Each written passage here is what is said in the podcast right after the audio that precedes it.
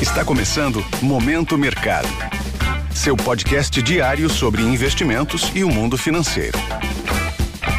Muito bom dia para você ligado no Momento Mercado. Eu sou Tailão Oliveira e bora para mais um episódio desse podcast que te informa e te atualiza sobre o mercado financeiro. Hoje vou falar sobre o fechamento do dia 5 de maio, sexta-feira.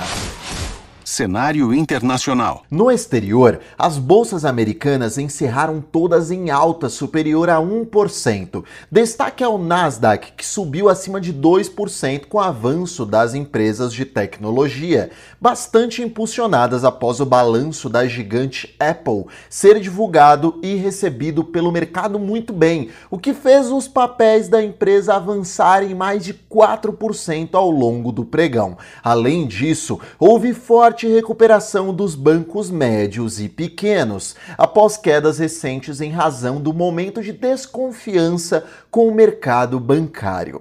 A curva de juros dos títulos americanos, considerados os mais seguros do mundo, teve abertura, isto é, aumento na remuneração. Isso ocorreu principalmente por conta do payroll, relatório de empregos não agrícolas, que foi divulgado com dados acima do esperado no que se refere à criação de postos de trabalho e aumento no salário médio por hora dos cidadãos americanos. O sentimento que ficou é que, apesar disso, isso demonstrar que a inflação ainda resiste, a economia dos Estados Unidos pode não estar caminhando a uma recessão. O índice DXY, que mede o desempenho do dólar ante seis moedas fortes, apresentou enfraquecimento. Cenário nacional. A respeito do ambiente local, o real valorizou 0,99% em relação ao dólar e foi ao patamar de R$ 4,94. Houve entradas de fluxo estrangeiro comercial e financeiro. O dólar até chegou a ganhar força após a divulgação do payroll forte, porém logo foi se firmando em baixa. Em relação à renda fixa local, os contratos de juros futuros tiveram um tom de manutenção.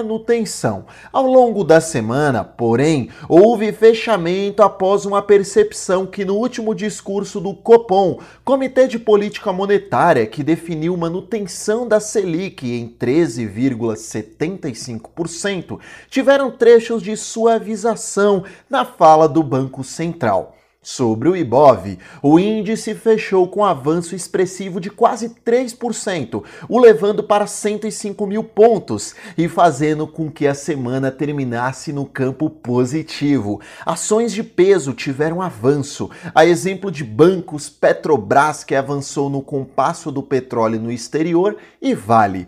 Ressalto que o avanço de Petro não se firmou apenas com base no avanço do petróleo, mas também com base em Braskem, que disparou 23% após possível especulação de oferta de compra por empresa dos Emirados Árabes. Petrobras possui grande participação na Braskem e é sócia da empresa pontos de atenção. Olha só, em relação ao exterior, a agenda está mais vazia. Em cenário local, a agenda reserva o boletim Focus com as principais projeções e expectativas do mercado financeiro. Sobre o fechamento das bolsas asiáticas, houve majoritariamente um tom misto. Na Europa, até este momento, as bolsas estão demonstrando baixa e os futuros de Nova York vão na mesma direção. Dessa forma, termino mais um Momento Mercado. Desejo a você um ótimo dia. Fui! Esse foi o Momento Mercado com o Bradesco. Sua fonte diária de novidades sobre cenário e investimentos.